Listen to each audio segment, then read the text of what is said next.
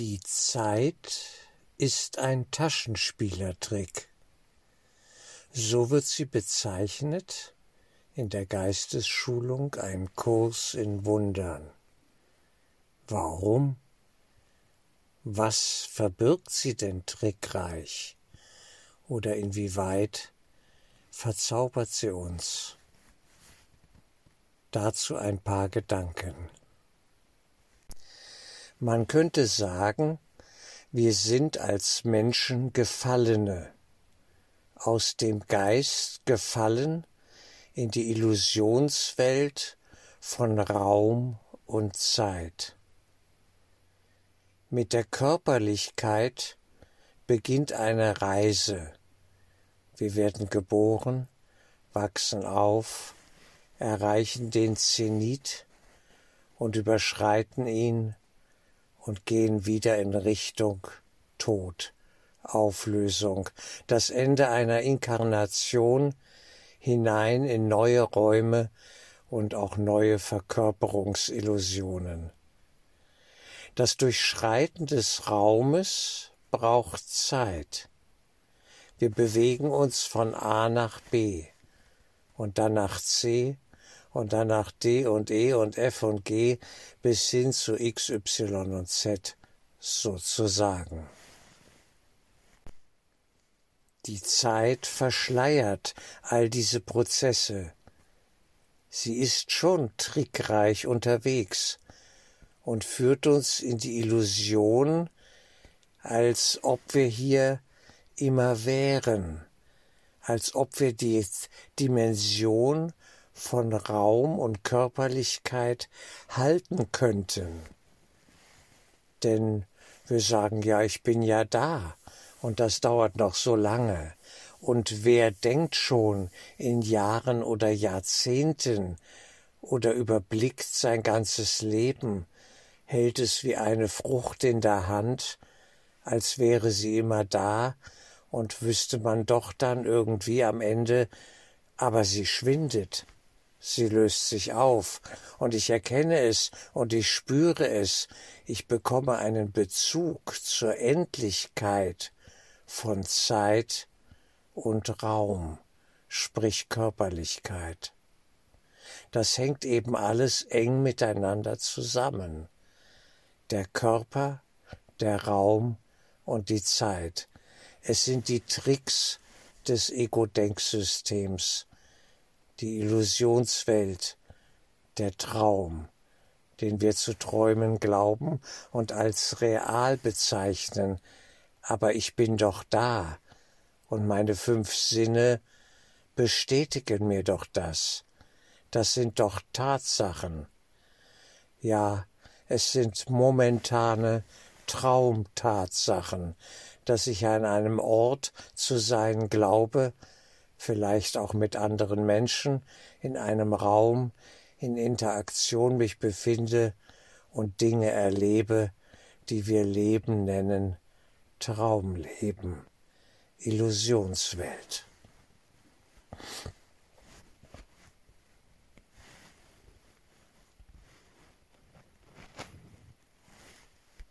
Die Abläufe in der Zeit und natürlich auch im räumlichen Geschehen suggerieren uns ein Gefühl von Lebendigkeit. Wir steigen in einen Zug und erleben eine Landschaft, die an uns vorüber zu, zie zu ziehen scheint. Und doch sind wir scheinbar in Bewegung und erleben das Ganze aus der Perspektive ja des Beobachters da passiert etwas an uns, Ereignisse ereilen uns, wir erleben es, es geht vorbei, alles hat hier Anfang, Höhepunkt und Ende, manchmal sehr, sehr schnell oder scheinbar sehr langsam. Raum und Zeit gehören der, dem Themenbereich der Formenwelt an. Im Kurs in Wundern wird ganz klar unterschieden der Form, die Form vom Inhalt. Eigentlich suchen wir nach Inhalt, Aber das Ego-Denksystem weiß nichts von Inhalt, von Geist, geistreich sein, in der Liebe sein, im Wesentlichen sein, mit dem in Kontakt sein, was wir in Wahrheit sind. Das Ego kennt keinen Inhalt. Es ist fixiert auf die Form, die uns ja vom Inhalt wegführt, ja den Inhalt übertönt, verschleiert und letztlich negiert. Ich bin der Geist, der stets verneint, wie Goethe es sagen lässt im Faust. Der Inhalt wird bekämpft, weil der Inhalt zum Wesentlichen führt und uns frei machen könnte und frei macht, wenn wir konsequent den Weg des Inhalts gehen und durch den Schleier von Raum und Zeit hindurchzuschauen beginnen. Was ist wesentlich? Wer oder was bin ich? Das ist die wesentlichste Frage, die wir überhaupt stellen können. Wer bin ich? Was ist mein Sein? Dieses unfassbare Sein, das ich doch manchmal, wenn ich zur Ruhe komme, zu spüren beginne. Ich bin. Ich kann es nicht leugnen. Es ist unfassbar, dieses Sein. Man kann es nicht in Scheiben schneiden, konservieren, in Dosen packen und mit nach Hause nehmen. Es ist immer da, näher als Hände und Füße, näher als unser Atem. Und doch können wir es nicht verdinglichen in diesem Sinne und ja, in eine Form packen, ja, und sagen, da hab ich es doch jetzt. Und dann seziert man die Form und weg ist es. Es ist wieder, ja, entwischt und doch immer da ein Paradox. Wir wollen alles beherrschen. Wir wollen den Zugriff auf alles haben, es verwalten, es immer zur Verfügung haben. Und das Sein, der Inhalt im Geist, entzieht sich diesem kleinlichen Zugriff des Ichs, des Ego-Denksystems. Es funktioniert nicht. Wir können es uns nicht dienstbar machen, dieses Sein. Wer es dienstbar, sich dienstbar machen will, wer es in diesem Sinne auch missbrauchen will für seine kleinlichen Zwecke, ja, und Vorhaben, der verliert es. Wir können Raum und Zeit, die Formenwelt im tieferen Sinne des Kurses aufblasen, wie wir wollen, es nützt uns nichts. Wir werden aus ihr keinen Sinn herausquetschen. Da können wir machen, was wir wollen. Sie ist und bleibt leer. So wie die Quantenphysik hochinteressante Aussagen getroffen hat, dass eigentlich alles leer ist, all die Formen, all die Dinge, die wir wissenschaftlich zu fassen versuchen und sezieren und wiegen und, und in Datensysteme pressen, ja, und analysieren wollen. Und am Ende des Tages findet man nichts. Noch einmal andersherum. Die Zeit. Die Zeit ist etwas Magisches, eben ein Taschenspielertrick. Und ihre Aufgabe besteht auch darin, eben vor allem die Wahrheit des Inhalts, der wir zeitlos sind, zu verschleiern. Wir staunen über zeitliche Phänomene, wie schnell Zeit vergeht, wenn wir ganz ja doch in eine gewisse Mitte kommen und interessiert bei etwas sind und und äh, ergriffene sind, ja, berührte sind und die Zeit vergeht dann ganz schnell in den Abläufen der Welt, bei einem Spiel, bei einem Miteinander sein und wirken, in der Interaktion mit anderen Menschen. Plötzlich ist die Zeit, sind Stunden und Tage und äh, vielleicht sogar Monate und Jahre vergangen. Und wir fragen uns, wie geht das?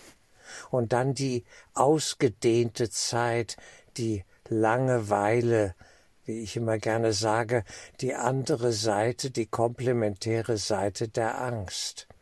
Es ist die Langeweile, unerträglich, vielleicht beim Zahnarzt, wenn es nicht enden will, die Behandlung, dieser Stress oder was auch immer, einmal die Angst, der Stress und dann eben in der Entspannung die Langeweile, die wir totschlagen wollen, Zeit totschlagen. Und totgeschlagene Zeiten sind ermordete Zeiten, dann haben wir sie wirklich schlecht genutzt. Dann bekämpfen wir die Zeit, dann wollen wir das weghaben, was gerade erlebt werden muss und unvermeidlich zu sein scheint. Seltsam wie wir mit der Zeit doch umgehen oder wie sie uns hat, wie sie mit uns umgeht, dass wir Zeiträume durchschreiten und einen Zeitgeist, einem Zeitgeist dienen und ihn sozusagen hier in die Formenwelt bringen, auf der Bühne des Lebens ausagieren müssen, so scheint es, unreflektiert oft, der Zeitgeist der C-Krise, wie er alle genommen hatte, die meisten doch, und sie Getriebene waren und benutzt wurden von diesem Zeitgeist, diesem seltsamen und viel Elend produziert wurde in den Jahren von ab 2020. Ja, die Zeit ein Taschenspielertrick.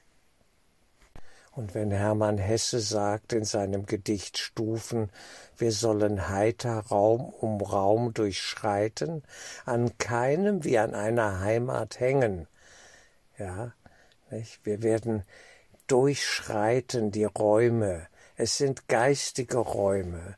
Es sind eigentlich auch Erkenntnisräume, wenn wir sie zu nutzen verstehen und genau hinschauen und hinterfragen, dann verändert uns das, dann fangen wir an, den Prozess des Erwachens wirklich zu erleben. Ein Erkenntnisprozess ist immer ein Prozess, der uns verändert, eigentlich ein Aufwachen, ein Erkennen der Wahrheit, in der wir eigentlich sind, dass wir wesentlich werden. Und zu einer befreienden Erkenntnis in diesem guten und besten aller Sinne kommen, gelangen, eine spirituelle Leistung. Darum geht es auf unserem Weg. Nicht noch tiefer in die Traumebenen eindringen und sie noch tiefer inhalieren und ja kosten, sondern erwachen, aufwachen, die Träume, diese verrückten Geschichten, an denen wir ja leiden, hinter uns lassen.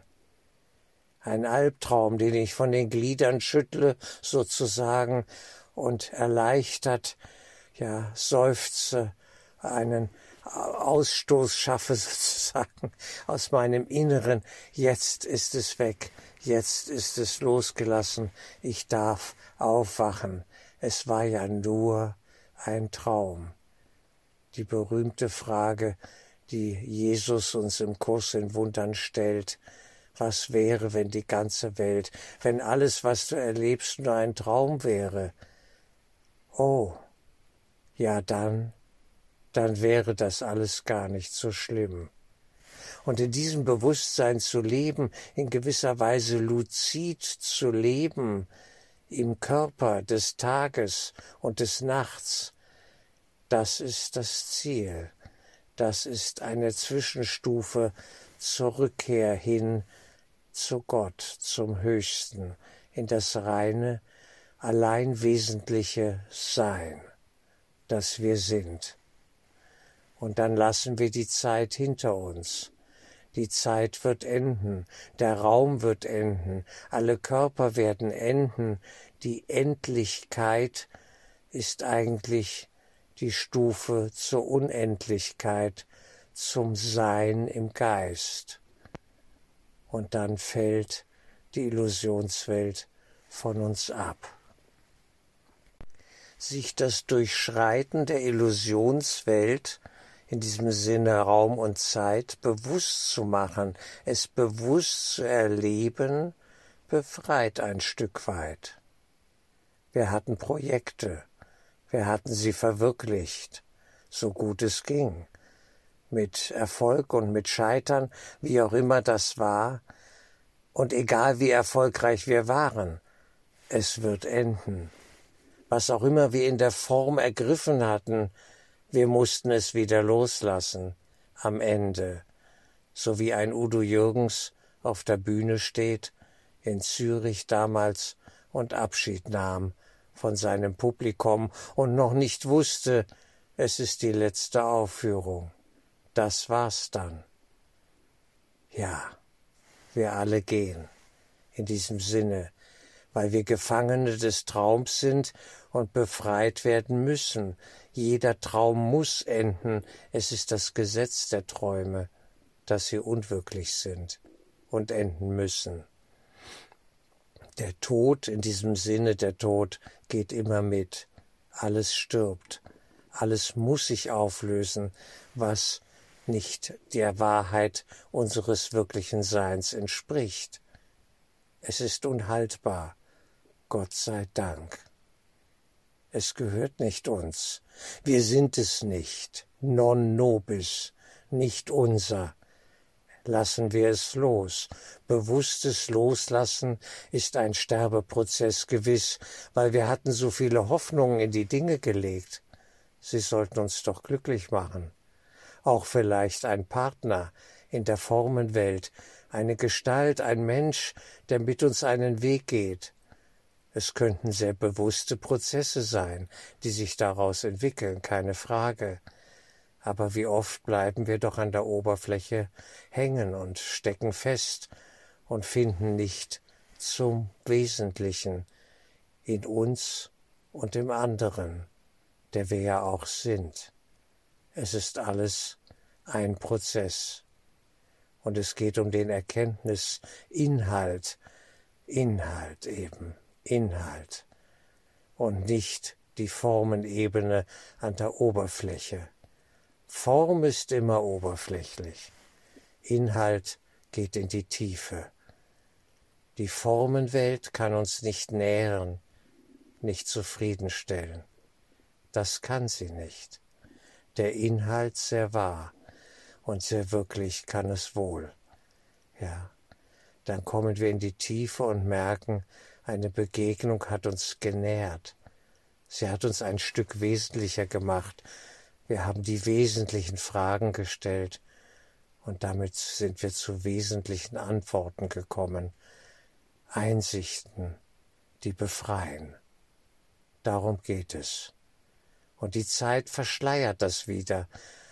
Wir könnten sie durchschauen, zu durchschauen beginnen, indem wir sie hinter uns lassen und im ewigen Jetzt ankommen. Dieses absolute Jetzt ist, ja, das prickelnde Leben selbst, wirklich stark, verdichtet, hochkonzentriert. Und wir spüren uns selbst dann in unserem wahren Sein und sind eigentlich der stille Beobachter, der um sich selbst weiß, ich bin. Ich bin unzerstörbar. Ich bin wie Gott mich schuf. Ich bin keine Person, kein Körper, kein Raum, keine Zeit, all das bin ich nicht. Aber ich bin im Geist und dort bin ich. Jetzt und jetzt ist immer der Punkt des ewigen Seins. Es ist sehr gut.